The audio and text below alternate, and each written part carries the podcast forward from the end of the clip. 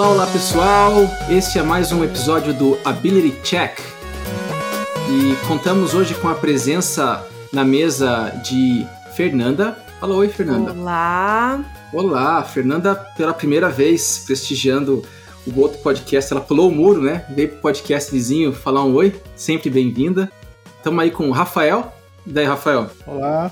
Tudo bem, cara? Tudo ótimo. E hoje nós estamos contando com a presença do João Vitor Guedes, que teve questões pessoais para resolver, tinha um beholder ali atrapalhando a casa dele, ele foi lá, né, com uma party e resolveu o problema, mas ele voltará nos próximos episódios. E temos hoje aqui a presença ilustre, né, deste convidado chamado Regis Copper, Dr. Copper. Dr. Copper, e daí, cara? O que você está jogando ultimamente? Tudo bom, João? Só não vem me falar de novo daquele jogo de experiência virtual, realidade virtual que você me falou lá no Games to Business, porque eu não fui jogar ainda, você não me convidou. Então fala outro, hein? É, é, o Covid, cara, é o Covid. O problema de usar a realidade virtual durante o Covid é que a gente enfia a nossa cara num, num prato de Petri, né? Num Petri dish. Mas uh, eu vou falar desse jogo sim um pouquinho, porque eu acho que é importante. Mas assim, ó, o que eu tenho jogado ultimamente, mesmo, tenho jogado muito pouco, porque o tempo não permite mas eu voltei, eu ressuscitei o meu Wii. Assim, a última vez que eu, que eu jogava videogame foi na geração do Wii, que eu jogava mesmo. E aí tava guardado lá no sótão. Eu uhum. peguei e tô jogando com meu filho. A gente tem jogado Wii Sports, golfe, tênis e tal. É, o que eu acho muito legal do Wii é a parte interativa, né? Que foi o primeiro videogame que permitiu o uso mais do corpo sim, uh, de forma sim. completa sim. em relação a só controles, né? É, mas não tem jogo melhor do que Mario Kart. Pois é, né? Que Mario Kart é muito bom. Pro Wii é ótimo. Mas é até um bom gancho que você deu, porque nós obviamente vamos falar sobre isso. Nós vamos falar hoje bastante sobre imersão, imersão em games e realidade aumentada, para eu não errar a palavra mais uma vez aqui, toma bronca do Dr. Copper. Mas logo logo a gente fala mais um pouquinho disso. Rola a iniciativa. Bom, então a gente está aqui hoje com Regis Copper. O Regis, eu vou deixar você falar um pouco mais sobre o seu trabalho, o que, que você faz, mas eu só queria destacar algumas coisas aqui. Então, o Regis, ele é doutor, ele tem um PhD, né, um PhD em Ciência da Computação na Virginia Tech, mas antes de estudar nos Estados Unidos, ele teve outros degrees, ele se formou e teve um mestrado também na área de Ciência da Computação pela PUC do Rio Grande do Sul e trabalha nessa área de pesquisa em realidade aumentada, experiência do usuário, realidade virtual, simulação através de realidade virtual. Hoje ele é professor na UNCG, que é a University of North Carolina Greensboro, fica bem pertinho aqui de casa. E se eu for ficar listando aqui a lista de entidades que já financiaram o trabalho do Regis para fazer pesquisa, a gente fica aqui até amanhã. Mas para destacar, né, tá aqui o National Institute of Health, o National Science Foundation, o National Institute of Standards and Technology, todos os institutos americanos de fomento, mas também a FAPESP, para aqueles aí que brigam por fomento lá de São Paulo, o Regis está pegando uma parte de vocês. Bom, o Regis também por um bom tempo, né? Ele já está há 17 anos nessa área, estudando a área de realidade aumentada em particular. Daí, Regis, eu acho que com foco em realidade virtual imersiva e a imersão nesse processo. Eu tive a chance de conhecer o laboratório dele aqui em Duke quando ele estava aqui. E era genial, cara. Tinha um monte de câmera e você entrava num cubo de realidade virtual e tal. Era bem legal. Então, pô, é aquele tipo de ciência que dá, né, brilha os olhos. Não é que nem a, a que eu faço, que é saúde pública, que ninguém se importa na época de pandemia. Mas é isso aí, Regis, vamos lá, cara, seja bem-vindo. Ah, corrige aí as besteiras que eu falei. Ah, muito obrigado, João. A única coisa que eu vou corrigir, não era corrigir, é só fazer um adendo aqui, tecnologias interativas com um viés para a realidade virtual e um pouco de realidade aumentada. Estou começando com realidade aumentada, a gente pode conversar sobre a diferença dos dois. Mas, em geral, sistemas interativos com displays avançados. seja displays imersivos, displays aumentados. E já trabalhei bastante com a questão da percepção, estudos de como o ser humano percebe ambientes virtuais e como reage, como se comporta num ambiente virtual e também questões de interação, como que as pessoas podem ou como a gente pode oferecer técnicas de interação, interação sendo qualquer tipo de ação que afeta o ambiente virtual, seja uhum. movimentação, seja seleção de objetos, seja uhum. manipulação de objetos, como que a gente pode desenvolver técnicas para que essa interação seja efetiva. Uhum. Efetiva desde a questão da intuitividade, naturalidade e automicidade até efetiva em termos de eficiência de performance, uhum. de desempenho.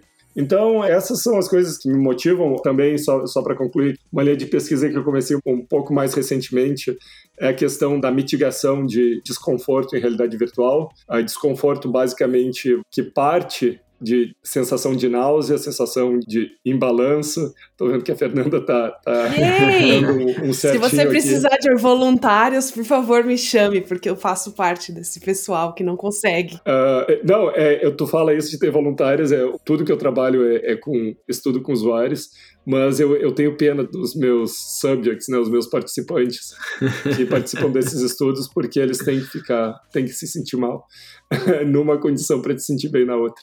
Mas uh, o objetivo é, é realmente ter algumas técnicas visuais que diminuam o efeito que a gente chama de desconforto ou doença por movimento, não sei qual a tradução, motion sickness, induzida pela visão, né? Porque, em geral, essa náusea, esse desconforto de movimento que a gente tem é induzido pelo nosso sistema de balanço, né? Pelo nosso sistema que sente o balanço dentro do nosso ouvido, enfim. E quando a gente está num barco, por exemplo, a gente se sente mal porque existe esse conflito de sentidos, né? A gente está vendo dentro de um barco tudo estático, não está se movendo, não está tendo aceleração, não está tendo nada uhum. disso, mas o nosso ouvido está balançando e o líquido que fica ali está tá sentindo que há movimento. E aí a gente tem essa resposta. Na realidade virtual, acontece o inverso disso. A gente está, em geral, parado, sentado ou de pé mas sem se mover muito, numa montanha russa, que é talvez um, o pior exemplo mais difundido de uma aplicação de realidade virtual, em que a gente tem muito fluxo visual e quando a gente não está se movendo, principalmente com acelerações e rotações, que são é o que mais causa, o que mais provoca náusea. Eu fico pensando nisso que você está falando, naqueles simuladores de realidade virtual, né? E eles são muito legais, mas eu odeio, cara porque eu passo muito mal naqueles é. negócios, é. não, não consigo. Né? É, não me faz bem também. São vários fatores, né? É esse fator que tu tá vendo que as imagens estão acelerando, desacelerando, virando para um lado, virando para o outro, e o teu corpo não está reagindo a isso.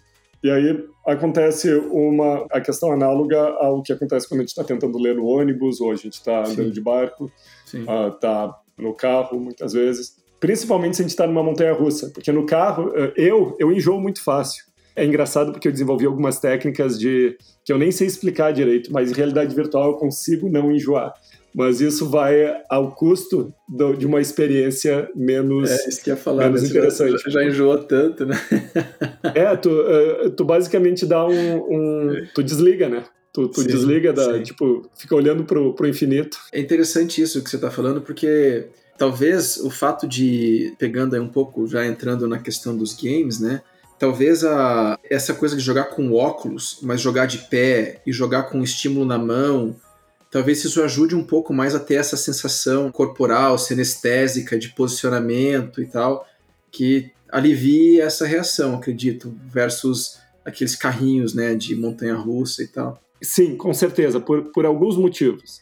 Um é quando tu tá rastreando a posição da tua cabeça e tu tá te movendo, mesmo que de forma limitada dentro do ambiente virtual, tu tem referências estáticas, por exemplo, se tu tem uma árvore na tua frente no ambiente virtual e tu tá te mexendo e tu consegue ver a árvore se mover, uhum. o que a gente chama de paralaxe de movimento, que é aquela ideia de que objetos mais próximos têm uma impressão de movimento maior, tu tá vendo as montanhas sempre ao fundo, parece que elas estão paradas, mas as placas na estrada estão se movendo muito rápido. Então, se tu tem uma árvore, tu está movendo tua cabeça em volta dessa árvore, a árvore serve como o que a gente chama de um rest frame, é uma, uhum. um quadro de descanso, digamos assim, que é um, um ponto de referência estático que a gente tem, que está estático em relação ao mundo real. o que muitas vezes se a gente está numa montanha-russa a gente perde. Uh, daí ajuda se a gente tem um cockpit, ou o carrinho da montanha-russa ocupa um, uma grande parte do sistema visual. Né? Mas o que eu ia dizer também é agência. O que a gente chama de agência é quem é responsável pelo controle. E o que eu ia comentar é, eu sinto muito enjoo, se eu estou dirigindo o carro, eu posso estar dirigindo que nem um louco, fazendo curva doidado, eu não vou ficar mal, porque eu estou controlando e daí eu tenho a expectativa do resultado da minha ação. Agora, Sim. se eu estou no banco do passageiro, eu vou ficar muito mal. Se eu estiver numa, numa pista de corrida, por exemplo, como eu já andei e, e me arrependi depois no, no carona de uma, um carro de, corrida. Nossa, não dá, cara. Não dá. não dá. Mas o que acontece daí numa montanha russa virtual é isso: é que além de tu estar tá com todos esses gatilhos que provocam desconforto, que é o fato de ter muita aceleração, muita velocidade rotacional, tu também não está controlando o teu movimento e aí tu perde essa, essa noção da expectativa que te ajuda a programar mentalmente. Isso também não é nada muito bem conhecido, quais são os mecanismos de náusea em geral. Por que, que a gente se sente enjoado devido ao movimento? Isso existem teorias que tentam explicar, mas, mas elas não são aprovadas, né? Elas são, são teorias, são especuladas. Legal, mas então parte da tua linha de pesquisa é essa de conseguir melhorar a experiência do usuário nessas realidades, né? Nessa experiência de imersão em realidade virtual. Isso. O que mais que você estuda além disso? Bom, eu estudo, como eu falei antes, a interação. Então, como que a gente pode interagir no ambiente virtual de uma forma efetiva, de uma forma que uhum. atinja os objetivos da aplicação. Isso daí pode ser mais realista, ou até pode ser uma interação mágica que realize os objetivos, ou que atinja os objetivos de uma aplicação para isso, né? Vamos falar um pouquinho sobre essa parte interativa, por exemplo. Uma das técnicas mais usadas em realidade virtual, que é muito fácil de entender, chama raycasting, é a metáfora de um laser pointer. Ou, ou, de uma. Uhum. de um. Como é que fala? Uma ponteira. Uma ponteira laser. Isso. Ok. Imagina que tu tem um laser que tu consegue controlar objetos com esse laser. O que acontece? Todo objeto que está fazendo uma interseção com o laser, ele vai estar tá ativo para poder selecionar. Tu vai dar um comando, uma ação de seleção, provavelmente apertando o botão, e tu vai poder mover esse objeto. Sim. Essa técnica é muito utilizada porque ela é muito eficiente em geral, porque ela permite que a gente selecione objetos que estão muito longe sem que a gente precise andar até o objeto. No mundo real isso é impossível, certo? Uhum. A gente tem que, a, a, gente não consegue estender o nosso braço, a gente não é um meio elástico para fazer isso, então a gente tem que ir até onde está o objeto. Agora, em realidade virtual, a gente pode fazer isso. E existem muitas aplicações que isso é, é pode ser interessante, a gente pode falar depois um pouco sobre isso. Uhum. Mas, assumindo que é importante que a gente tenha interações mágicas em realidade virtual, essa é uma técnica interessante. Um problema dessa técnica é que ela não permite seleção de objetos muito pequenos, ou uma seleção muito precisa, porque, como é uma seleção radial, basicamente a gente está girando o nosso pulso para controlar Sim. o raio, e quanto mais longo esse raio, maior vai ser o distúrbio de movimento na ponta, sim, sim. mais difícil é de a gente conseguir selecionar. Inclusive, fisiologicamente, a gente não consegue deixar a nossa mão 100% parada. A gente tem uma frequência de 5 a 10 Hz. É, dá, dá para experimentar isso quando os caras estão assistindo um jogo de futebol e tem alguém com aquelas ponteiras que vai bem longe tentando mirar na cara do juiz, assim, lá dos prédios, em volta do estádio, né? É. E aí fica aquela ponteira balançando, assim, né? Vai e volta, vai e volta, porque é difícil uhum. manter a, a, precisão, né? Exato. Então, uma das coisas que a gente fez já há bastante tempo é um conceito de refinamento progressivo de seleção.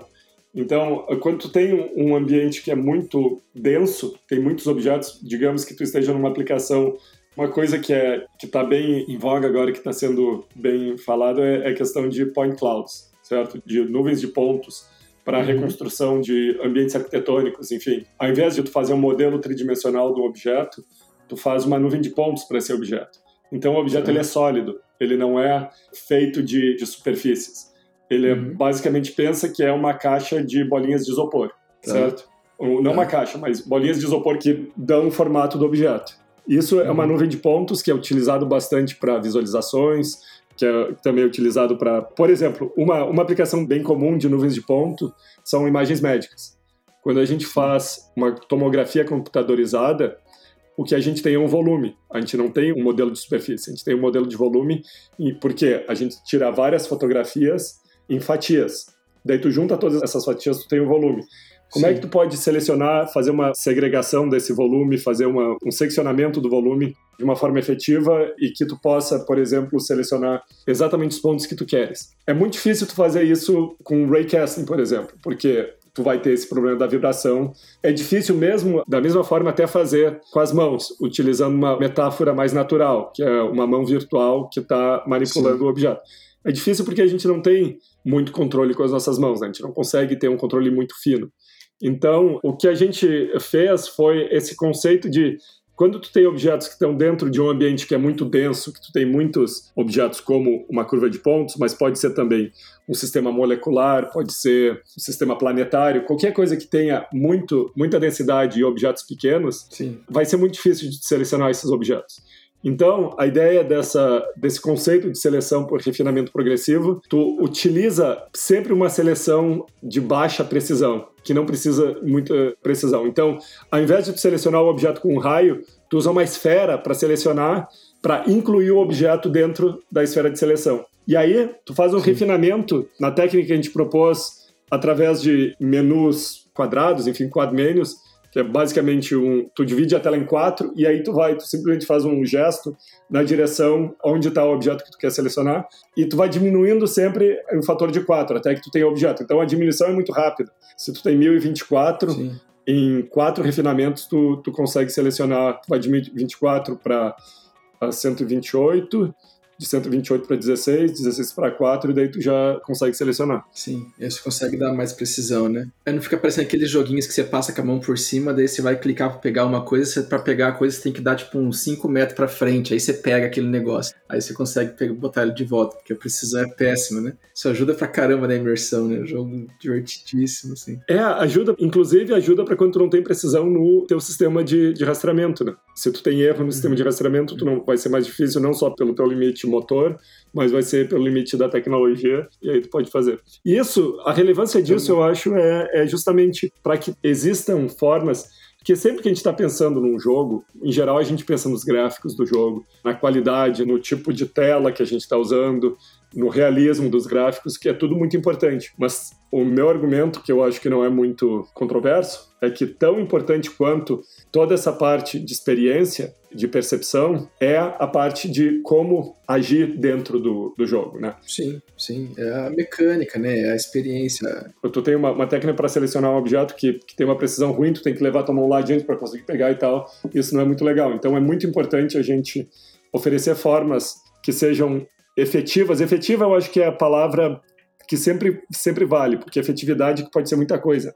Sim. dentro dos objetivos. É, mas eu, eu acho que é, é, bem, é bem isso que você falou, assim, né? O que me fascina dessa área toda, né? E eu adoro porque uma das coisas que me faz adorar a ciência, assim, nesse mundo é porque tudo é muito detalhinho, né, cara? Tem detalhe, tem especificidade, tem para você conseguir entender algo que a gente desenvolve enquanto uma produção de sociedade, ela tem tanto detalhe ali né, do negócio para você discutir, por exemplo, a tua capacidade de criar uma interface virtual ou mesmo né, ampliada, que você consiga apertar o botãozinho para pegar aquele negocinho. Olha a complexidade do processo que tem por trás. E isso afeta tudo, né? Porque a gente está falando de game, né? Se você for pegar, botar um game para jogar, que a tua reação ela te, demora 10 segundos de diferença, ou você tem lá centímetros de diferença na precisão na hora de pegar o objeto e colocar no outro lugar, já não funciona, né? Vou fazer um simulador de realidade virtual para treinamento cirúrgico. Aí você vai lá, beleza, só que se a hora que for fazer incisão, em vez de fazer ela no lugar certo, tem que fazer um pouquinho para lá, porque não tem muita precisão. Mas aprende, né? Dá certo. Vai fundo que vai rolar, né? É, é, só que é muito bom tu estar tá falando isso, porque tu aprende, mas tu aprende do jeito errado. Daí tu chega no paciente, tu vai querer fazer o corte no paciente no, no, lugar errado. Então a transferência do treinamento é, errado, é né? mais importante até do que a simulação em si. Ele tem que transferir Sim. de uma forma positiva, porque muitas vezes tu aprende errado, tu aprende a fazer e tu é, tu, tu é o mestre, tu é o campeão mundial no, de simulador de, de cirurgia. Mas se a simulação não condiz com, com o processo físico mesmo da execução da, da cirurgia na realidade, a cirurgia, mas a gente pode falar de qualquer outro tipo de, de sistema de treinamento, Sim. tu vai acabar sendo pior do que se tu tivesse não tivesse tido treinamento, né? Tu aprende da forma errada e daí tu pode ter vícios que são difíceis de, de perder. Regis, eu queria ouvir mais sobre exatamente a diferença que você começou comentando, né? Sobre realidade virtual e realidade aumentada. Como é que se distinguem as duas áreas e como elas são diferentes para a experiência do usuário? Né? Isso é legal, é bom a gente falar sobre isso porque são termos que, tão, que se usam bastante hoje em dia e, e muitas vezes a gente não pode não, não entender exatamente o que, que quer dizer, né? A gente tem muitos termos aí, né? A gente tem realidade virtual, realidade aumentada, realidade misturada. O João introduziu e agora eu acho que vai virar um padrão da indústria, realidade ampliada. É um conceito muito melhor, vamos combinar, né? É muito melhor. Mas uh, o que acontece é que a gente tem uma forma uh, interessante da gente olhar a diferença e a relação entre a realidade virtual e a realidade aumentada é se a gente colocar tudo isso dentro de uma linha, de um contínuo. Na verdade, isso é um contínuo que foi proposto por Milgram, eu acredito que em 1992, se não estou enganado, que é o contínuo da virtualidade num dos finais desse contínuo, num dos extremos, a gente tem o mundo real. O mundo real é que a gente está acostumado, tudo é tangível, tudo é real. A gente não tem nada gerado digitalmente. No outro extremo, a gente tem a realidade virtual. A ideia da realidade virtual é que tudo é sintético. Toda a experiência do usuário é gerada através de um sistema digital, de um computador. E tudo que tem entre os dois extremos Milgram chamou de Mixed Reality, que é realidade mista, ou realidade misturada. Tem algumas pessoas no Brasil que chamam de realidade misturada. Que é que, o porquê é mista, porquê é misturada? Porque a gente está combinando, misturando o digital com o real. Então, antes de falar da realidade aumentada, deixa eu falar sobre. Existem quatro categorizações discretas que são feitas dentro desse contínuo, mas é um contínuo, né? Então, tu pode ter mais um pouco, menos um pouco, mas as categorizações são quatro. Então, a gente tem o mundo real, a realidade virtual. Daí, pertinho do ambiente virtual, da realidade virtual, a gente tem o que é chamado de virtualidade aumentada. Virtualidade aumentada é o conceito de a gente ter um ambiente virtual que é essencialmente digital. A gente tem o ambiente, os gráficos, a experiência vai ser essencialmente virtual, mas vai ter alguns aspectos reais a essa experiência. Por exemplo, um estudo que eu fiz foi publicado, eu acho que em 2016, talvez, que eu fiz com uma aluna de arquitetura, que foi bem legal.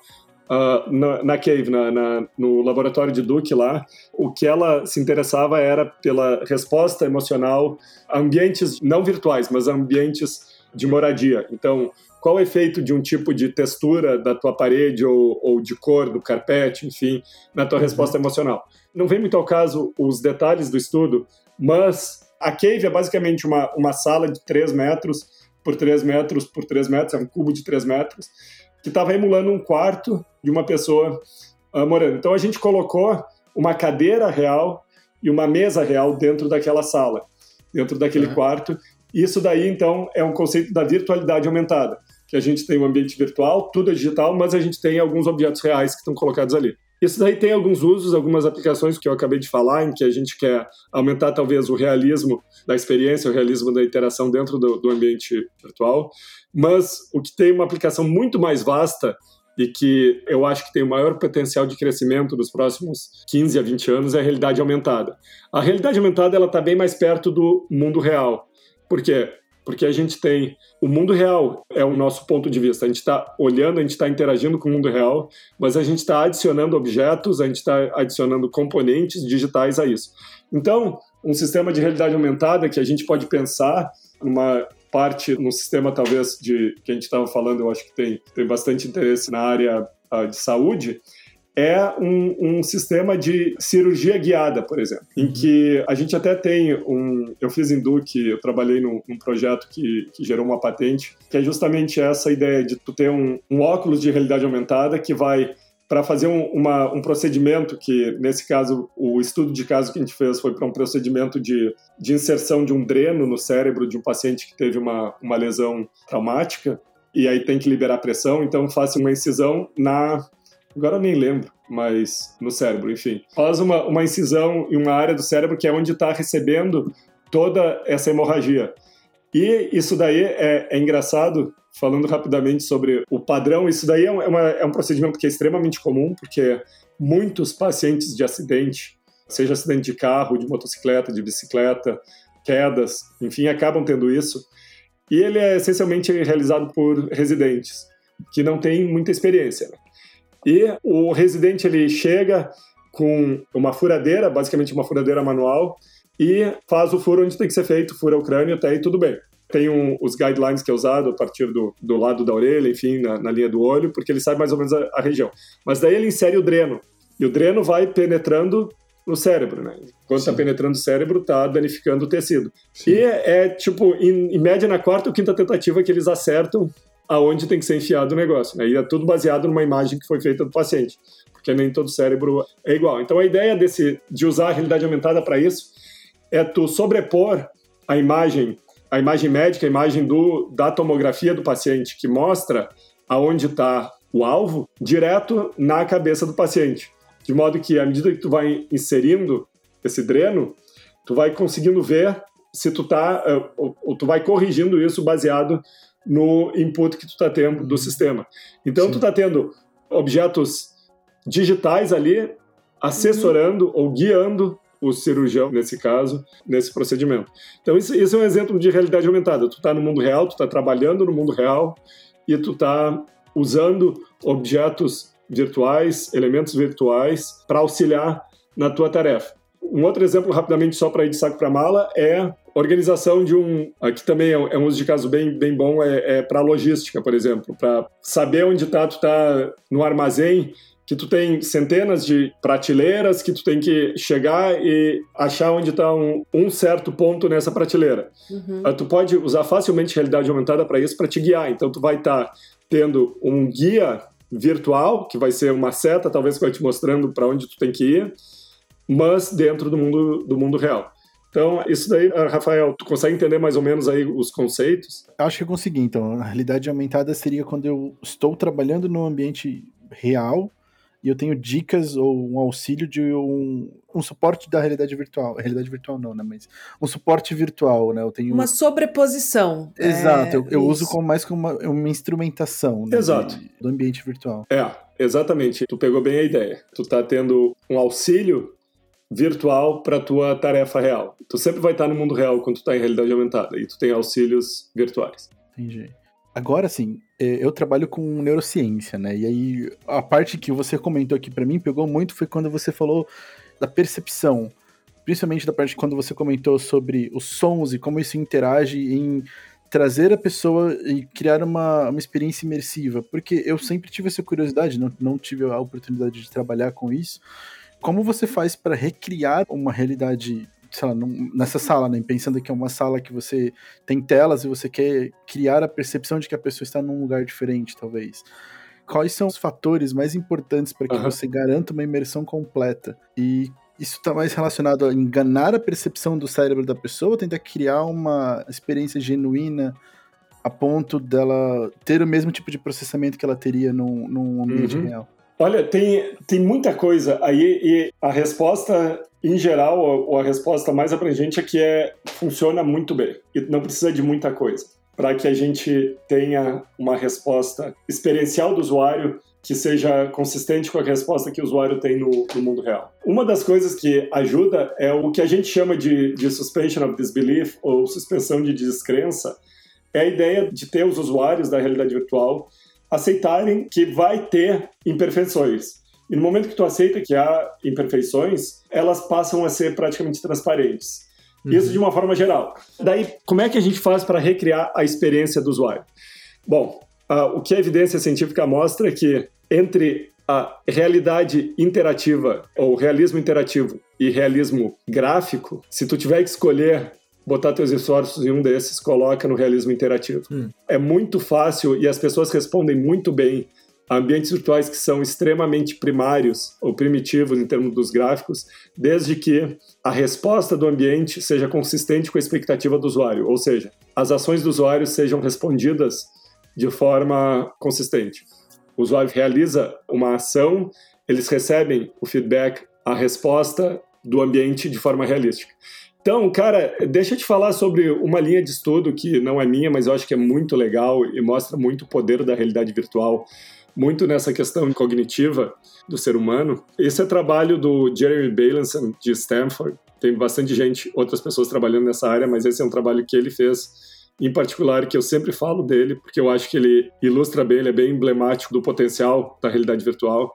Ele é um, um psicólogo experimental e trabalha essencialmente com realidade virtual para desenvolver teorias e compreensão do comportamento humano. E ele fez um estudo que foi publicado, eu acho que na PLOS One, se eu não me engano, em que eles levaram, de novo, um sistema. Uma das formas que eu sei que re realismo gráfico não é importante é porque custa muito caro. Agora nem mais tanto, mas até alguns anos atrás eram só grandes estúdios de jogos que conseguiam ter um realismo gráfico melhor. Sim. E o mundo acadêmico, a gente sempre faz, acaba fazendo o que dá com o que tem, né? E aí, tipo, o esforço no realismo gráfico é bem, é bem inferior. E se tu pega o ambiente nesse laboratório de Stanford, um ambiente virtual lá, ele vai ser tipo um jogo de 2015 ou 2010, assim, ele não tem realismo gráfico nenhum. Tu não vai pensar que tu tá no mundo real. Mas o que, que eles fizeram? O protocolo desse estudo foi dois grupos para ter uma experiência no ambiente virtual. Um dos Sim. grupos realizava tarefas, enfim, uma série de tarefas que não importa, vocês vão saber por quê, mas realiza essas tarefas e sai e responde o questionário. Um outro grupo realiza as tarefas, mas entre as tarefas está o resgate de uma criança que está se afogando. Então tem esse, esse cunho de fazer uma boa ação, ou realizar alguma coisa que tenha uma recompensa pessoal para quem está fazendo, certo? A pessoa se uhum. sente, em geral, a hipótese é que a pessoa vai se sentir bem por ter feito isso.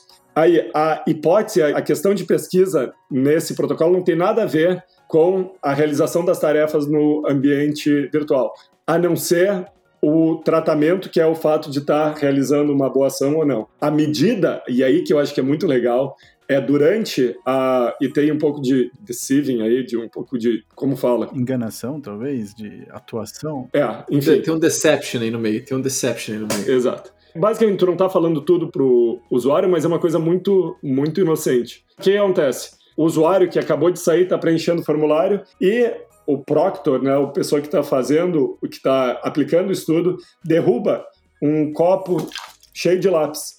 E aí a medida era o tempo que levava para as pessoas recolherem esses lápis do chão. Uhum. E tem uma, uma diferença estatística com um efeito bem grande, que as pessoas que fizeram a boa ação no, no ambiente virtual foram mais rápidas a fazer essa boa ação no mundo real uh, do que as outras.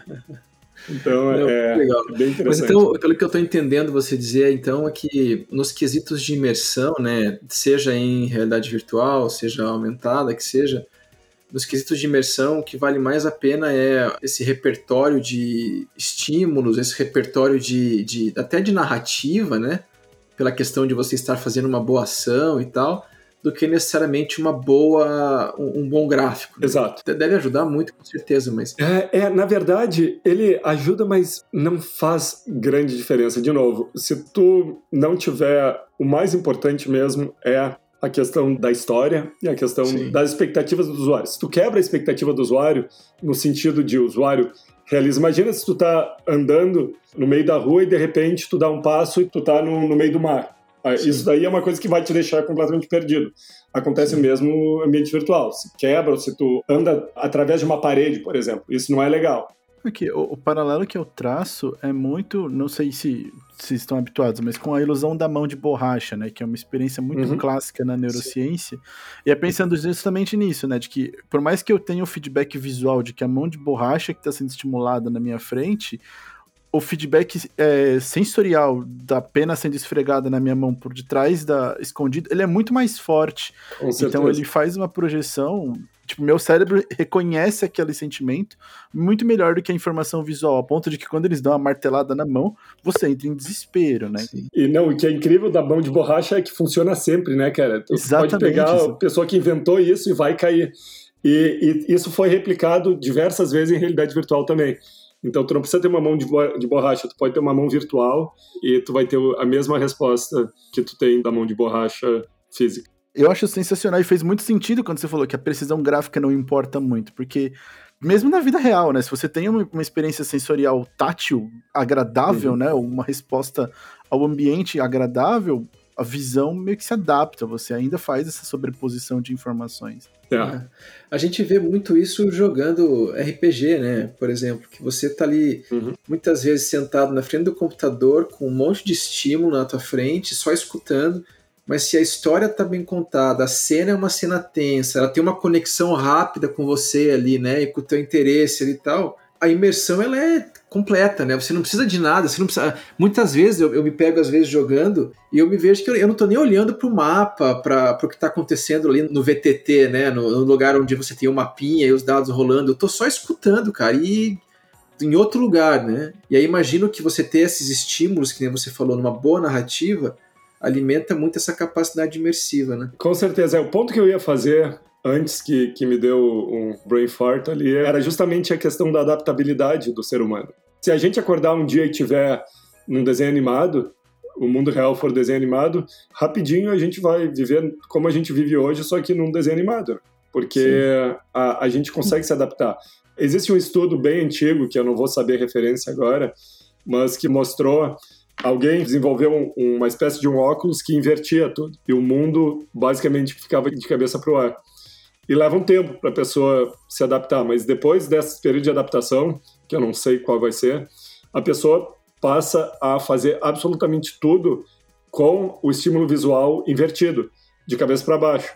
Uh, de modo que tem que haver uma readaptação depois que volta sem esse, essa manipulação da visão. Né? Então, tudo isso dá evidência de que o realismo gráfico tem menos importância. A gente pode se dar o luxo de não usar, até porque se a gente tenta chegar num, gráfico, num realismo gráfico muito grande, a gente tem que. A gente pode falar um pouquinho, porque eu acho que é bem legal para esse podcast, a questão do, do Uncanny Valley, que é o, é o Vale da Estranheza. A ideia é que vocês provavelmente vão saber de algum exemplo de algum filme que vocês assistiram ah. naquele ponto da computação gráfica, enfim, da animação, que estava quase chegando a ser real, mas não, enfim, daí dá essa estranheza, uma, uma resposta de repulsão, eu poderia até chamar de ah, sim, sim, sim. da repulsão, porque é, um, um, grande exemplo é o, como é que chama aquele filme com o Tom Hanks, O Expresso da Meia-Noite, é isso? Da... Expresso da Manhã, não é? Não, mas tem um exemplo melhor, né? É só ver a Leia no Rogue uhum. One, ou ver o, o Moff Tarkin lá, né, que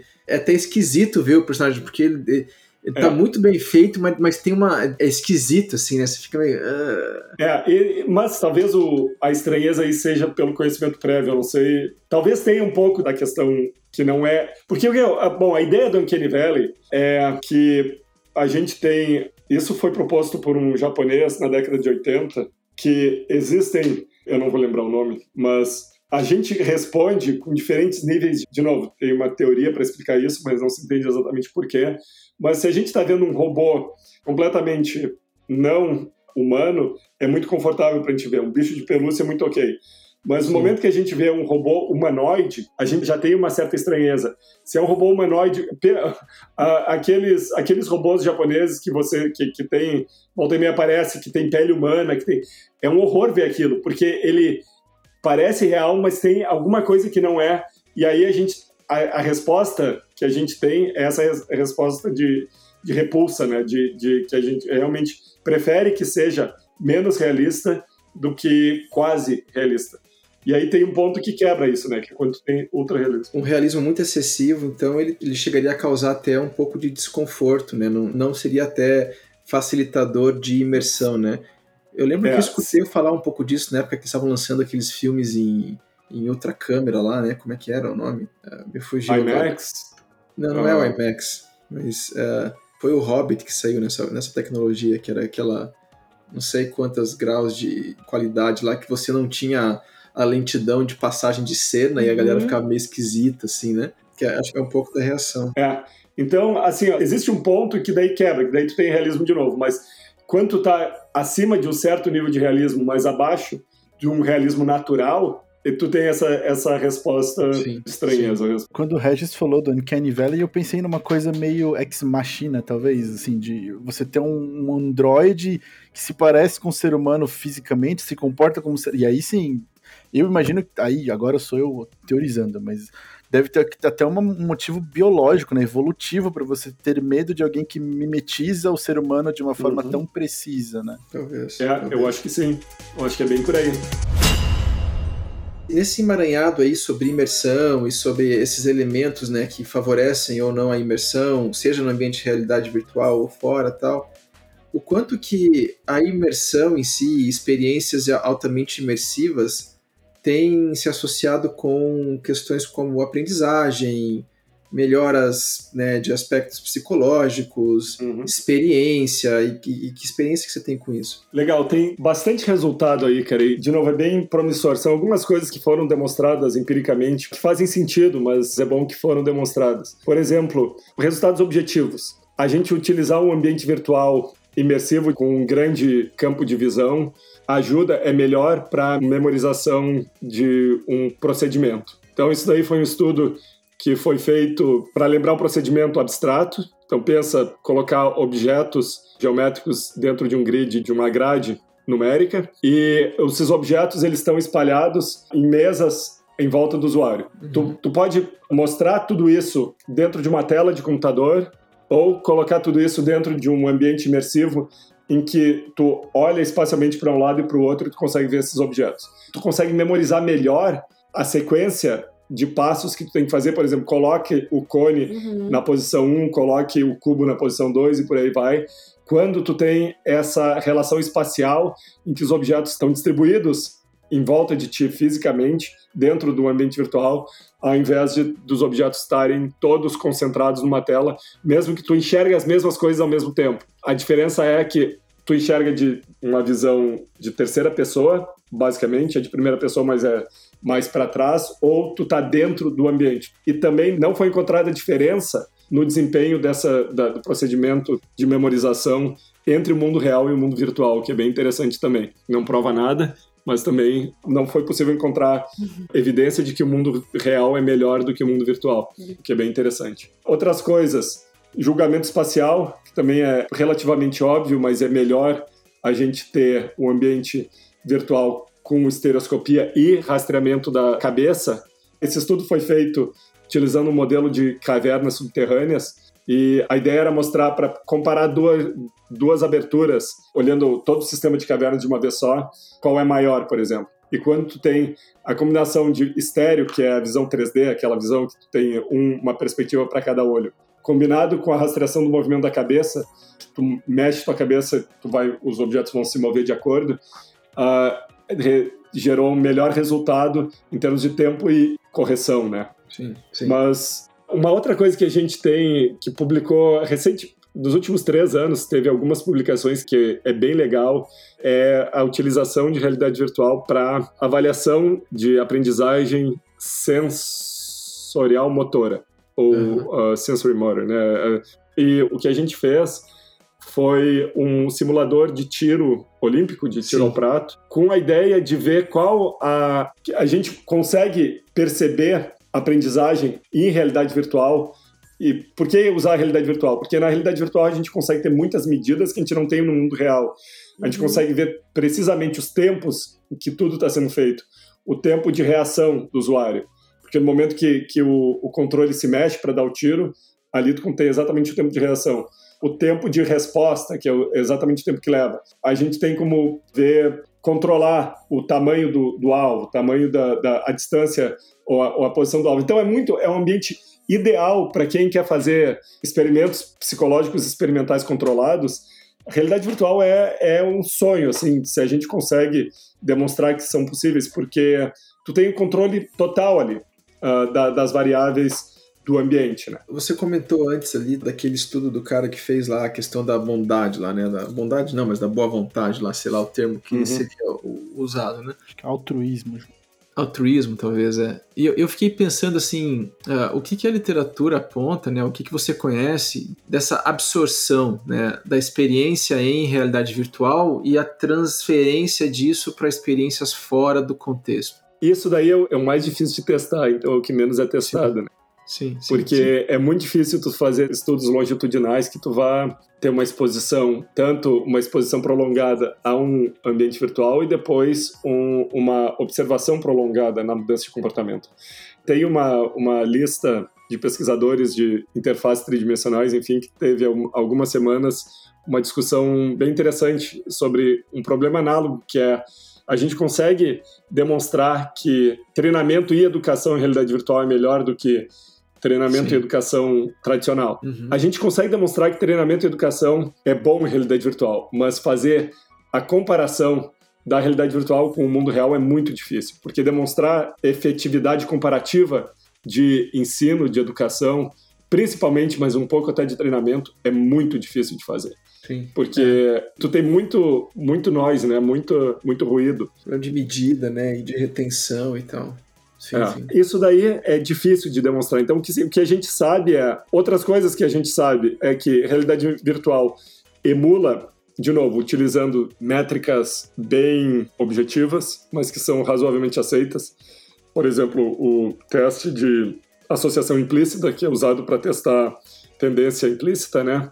A gente consegue verificar a tendência em ambiente virtual. Então, se tu tem uma pessoa que tem uma tendência contra uma certa raça, por exemplo, usando em realidade virtual, eles vão agir diferente com, um, digamos que tem uma tendência contra pessoas negras. Se eles fazem uma interação em realidade virtual com um avatar negro e um avatar caucasiano, Sim. eles vão ver, foi demonstrado já que essa interação é significativamente mais breve, digamos assim, para um, uma anamnese médica, por exemplo, com certo. um paciente negro.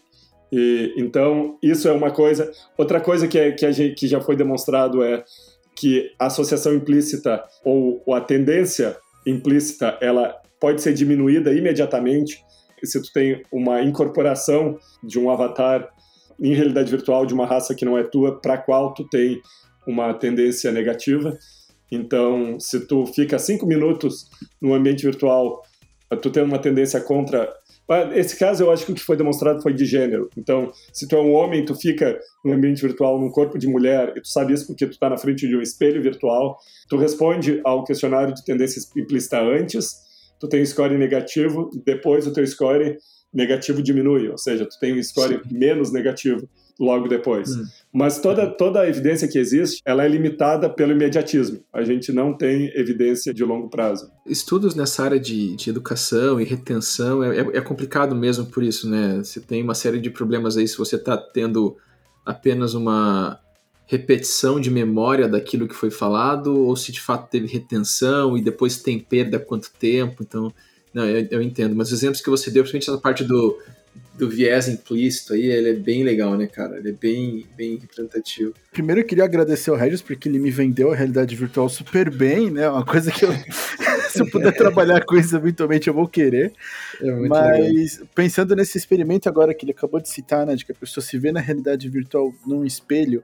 E aí, pensando em manutenção desse tipo de experiência para alteração de comportamento fora do ambiente virtual, eu penso que deve ser muito interessante pensar se a percepção e talvez a reação empática desse participante a essa projeção visual se mantém, mas também não geraria talvez um, um, um problema de identidade visual, talvez, né? Porque você está tendo um input que é diferente do que você vai se reconhecer. Uhum. Então, se eu repito isso a longo prazo para tentar estabelecer a, a reação empática, se eu não acabaria, acabaria estabelecendo outro tipo de, de relação ou de identificação, talvez. Eu, eu não sei. É, só uma coisa que ficou na minha cabeça, né? Porque eu tô meio que treinando a pessoa. É, é interessante. Tô treinando a pessoa para que ela se perceba como uma pessoa diferente e a partir disso tem uma reação empática aumentada. Sim. Se eu uhum. treino ela para pensando em aumentar essa reação empática, implicitamente eu não estaria também treinando ela para se identificar de uma forma diferente. Não falando Sim. que ah, mudaria, enfim, só pensando nessa questão de autopercepção. Eu vejo que isso é um processo mesmo que né, a gente discute a questão do treino das habilidades sociais parece que a realidade virtual, a realidade aumentada, ela tem um potencial aí, né, de ser utilizada para esse mesmo processo, porque você pode treinar essas mesmas questões de empatia com outras vivências onde você pode experimentar esses papéis diferentes, né? Sim. Mas talvez não com esse mesmo efeito potencial. Aí tá aí a uhum. pesquisa para você fazer, né, Regis? Olha, Rafael, vem estudar com o Regis aqui, você faz isso tudo, olha aí. É, eu, eu, eu ia falar, vamos, vamos conversar, Rafael, porque é legal, tu trabalha numa área que eu acho que é bem, que tem muita aplicação ao que a realidade virtual pode ser aplicada bastante. E eu concordo contigo, João. Eu acho que tem várias outras tecnologias e outras intervenções que podem ter resultado. O que eu vendo da realidade virtual é a extrema, como fala, a, a conveniência da realidade virtual, porque é barato, é configurável, é repetível, né? Sim. A gente consegue reproduzir uh, facilmente. Então, isso daí eu acho que tem, tem uma. Não é a bala de prata que vai resolver tudo, com certeza não é, mas, mas eu acho que ela tem algumas vantagens sobre a tecnologias tradicionais que ela tem potencial. Talvez ela não resolva o problema e não deve resolver o problema todo, mas ela pode ser usada talvez em combinação com outras intervenções em muitas, em muitas questões para treinamento, para terapia, para redução de viés ou para aumento de empatia, tudo isso. Mas eu acho que também Sim. tem que ser estudado. Eu concordo contigo, Rafael, que tu pode estar tá criando outras coisas que isso é muito menos estudado, né? Sim. As interações aí em geral são bem breves, mas é, uma, é um ponto importante também porque eu adorei, eu gostei muito, principalmente do fator imersivo, principalmente eu trabalho muito com neurociência de, das emoções, né, emoção e cognição. E é um problema muito grande quando a gente estuda emoção, é que a gente sempre tem que trabalhar com, por exemplo, fotos ou pequenos vídeos, mas eles sempre acabam retirando um pouco a pessoa, porque ela está num ambiente controlado, ela está vendo uma tela, então eu não consigo criar a sensação de que ela está vivendo uhum. aquela situação que eu quero usar para iniciar uma resposta emocional. E se claro. eu tenho a realidade aumentada, uau, eu faço a pessoa estar tá lá dentro, ela tem o feedback sensorial que ela precisa para sentir que está vivendo aquela situação, e eu consigo ter uma resposta emocional talvez muito mais intensa. Uhum. É, com certeza. Eu acho que o potencial é, é bem grande para usar a realidade virtual. Não, legal, legal, legal, legal. Eu acho que essa discussão toda sobre imersão, sobre a experiência e principalmente a realidade virtual vem para aumentar essa questão toda, mas ela está presente em qualquer espaço, principalmente esses espaços onde você tem uma tentativa de experimentar uma história, experimentar uma narrativa, experimentar uma vivência, né? Que é o que o mundo dos games acaba sendo, né? Uh, e a gente tem diversos exemplos disso. E aí os exemplos que o Rez passou de como que a imersão favorece isso, como que elementos podem ouvir e os, os efeitos que isso pode ter, é uma discussão muito legal, muito legal.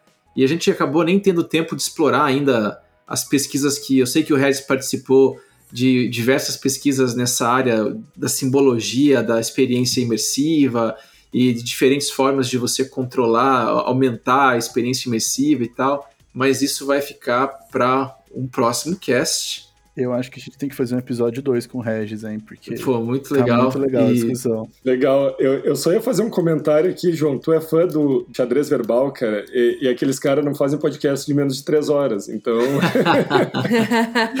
é, é. Se eu fizer um podcast de três horas aqui, o Victor me mata. E vai, o Luca vai cobrar muito pra editar, né, Luca? Ele vai cortar essa Mas... parte ou não? Fez a questão. Né? É, ele vai deixar essa parte agora. Mas a gente vai caminhar para o final, Rez, mas obrigado demais aí pela tua fala. A gente deixa um espaço para o Jabá. Então, quer fazer aí algum comentário sobre como que o pessoal pode acompanhar o teu trabalho? Quem quiser ler mais sobre o que você faz ou conhecer um pouco mais o teu uhum. laboratório e tal, deixa aí. Com certeza, tem como deixar também alguma informação de contato, site, enfim, nas, nas notas do, do, episódio. Perfeito, com certeza. Eu, eu, acho que é interessante. O jabá que eu quero fazer é que uh, eu tô aceitando alunos de doutorado. Olha aí, eu acho que foi pro o Rafael isso aí, hein? Mas eu não sei, não sei. Olha. Para trabalhar em realidade virtual, tenho alguns projetos aí, a gente pode também pensar em escrever projetos junto. Uh, existem bolsas e eu acho que para bastante gente é uma oportunidade que pode ser legal. Então, eu tô, tô aí, a, a universidade é UNCG, a Universidade da Carolina do Norte, em Greensboro, e, enfim, podem. Eu não tenho muita, muita presença em rede social, mas se vocês forem uh, regiscoper.com, vocês podem ver o, o, meu perfil no Google Scholar, que, que tem ali a, as minhas publicações, aí vocês podem ter uma ideia do tipo de trabalho que eu faço. Mas, mas é isso, o Jabá é basicamente venham estudar aqui com a gente, vão trabalhar para a gente entender melhor a realidade virtual e melhorar a experiência em ambientes virtuais. Olha aí. A gente deixa os teus contatos ali, alguns links na, na postagem, né? Uh, e vamos para a gente fechar. A gente tem feito uma rodada chamada Acerto Crítico da Semana. E aí você pode fazer um comentário de alguma, alguma sugestão, né? Alguma coisa que você acompanhou essa semana aí que você achou legal, que você queira deixar de indicação para quem está escutando, tá? Então, vou começar com o Rafael para dar tempo para você pensar. Essa semana eu tive uma descoberta não muito exótica, mas que para mim foi muito interessante, que eu descobri que dá para jogar os Resident Evil Remake em primeira pessoa, como se fosse no VR, igual ao 7 ou 8. E eu tô tentando fazer isso. Eu não tenho um aparelho de VR, mas ainda assim em primeira pessoa. E é diferente e é muito legal. Então, baixem o mod, faz o jogo valer a pena. Não, não totalmente, mas faz. Legal, legal. Passa a bola pra Fer. Fer, você? Nossa, essa semana eu me enfiei no, no, no, meio do mato, fiquei cinco dias sem ver TV. eu tô, tô totalmente por fora do mundo digital nessa última semana. Agora você me pegou. Pode ser um livro, pode ser alguma coisa que você leu, alguma coisa que você escutou. Eu tô começando bem atrasada. Eu comecei a ler Duna, é, motivada aí pela saída do filme, com grandes é, já críticas no Festival de Veneza, então eu comecei a ler o livro e nem preciso dizer que eu tô amando, eu devorei já 15% de um livro de 700 páginas ontem no aeroporto, então vale a pena. É um livro de 1965 que se passa no mundo pós-computadores, quando as máquinas já tiveram a sua revolução e a humanidade está vivendo a pós-revolução das máquinas, então é bem interessante. Olha, estamos muito próximos disso. Tá bom. E você, Regis? Bom, eu vou, vou pegar o, o gancho da, da Fernanda falar sobre um livro que, que eu tô lendo que eu acho bem legal, não tem nada a ver com, com o que a gente está falando, mas, assim, para quem quer entender um pouco da política americana e principalmente o, uma história que é muito legal, uh, porque mostra, enfim, movimento de classe e persistência, autoconfiança, tudo isso. A biografia do Barack Obama, eu tô, tô lendo ela e tô, tô achando muito bom. Eu acho que para quem tem interesse em conhecer, um cara escreve muito bem, em primeiro lugar, então é, é biografia muitas vezes é, é, é chato de ler. Não é o caso do Obama. E lendo a biografia dele, quem não conhece o sistema vai, vai conseguir conhecer bastante do sistema aqui, é muito diferente do Brasil. Então, vai a dica. Isso aí é pra quem quer saber fofoca, né? Tá Também. Tá Beleza, eu vou deixar a minha dica aqui. Uh, como sempre, eu vou nerdar pra caramba, mas leiam Haiku, que é um mangá de vôlei, e você vai entender o que é imersão lendo um mangá, cara, que é surreal. É bom demais. E é isso. A, a Cookie tá reclamando desse, dessa sua sugestão. É. A Cookie, é. ela tá reclamando que já tá na hora de eu ir dar atenção para ela. Eu tava ouvindo, a Cookie é, é, tua filha? Não, é minha Não. gata. Deixa de ser. Né? Ah, meu Deus. Tá. Eu tava entre. Eu tava, será que é o Pietro? Será... Ah, é a gata. Ok, é, não deixa de ser tua filha, né? Antes da gente ter filho, a, a, gata é. e o cachorro eram filho da minha mulher. Bom, mas é isso, Rez. Muito obrigado de novo pela tua participação. Valeu, João. Fica aí a, a sugestão de sempre pro pessoal seguir a gente nas redes sociais, procurem lá pela gente no Critical Skills na Twitter, no YouTube, no Instagram, na Twitch, que sempre tem conteúdo bacana saindo por lá. É isso aí, Regis. Algum comentário final? Não, é isso. Valeu de novo pelo convite. Eu estou à disposição para a gente falar mais. Eu acho que tem muito para falar. Eu acho que fazer, fazer um podcast muito longo é chato. Uh, eu já falei contigo sobre isso, sobre xadrez verbal. Também eu ouço em, em X2 e eu ainda não consigo ouvir tudo. Mas eu acho que a gente pode ter. O assunto não falta, cara. E, e não falta não falta vontade do, do cara falar aqui. Eu, eu tentei me segurar um pouco mais aqui, mas eu sei. então, valeu.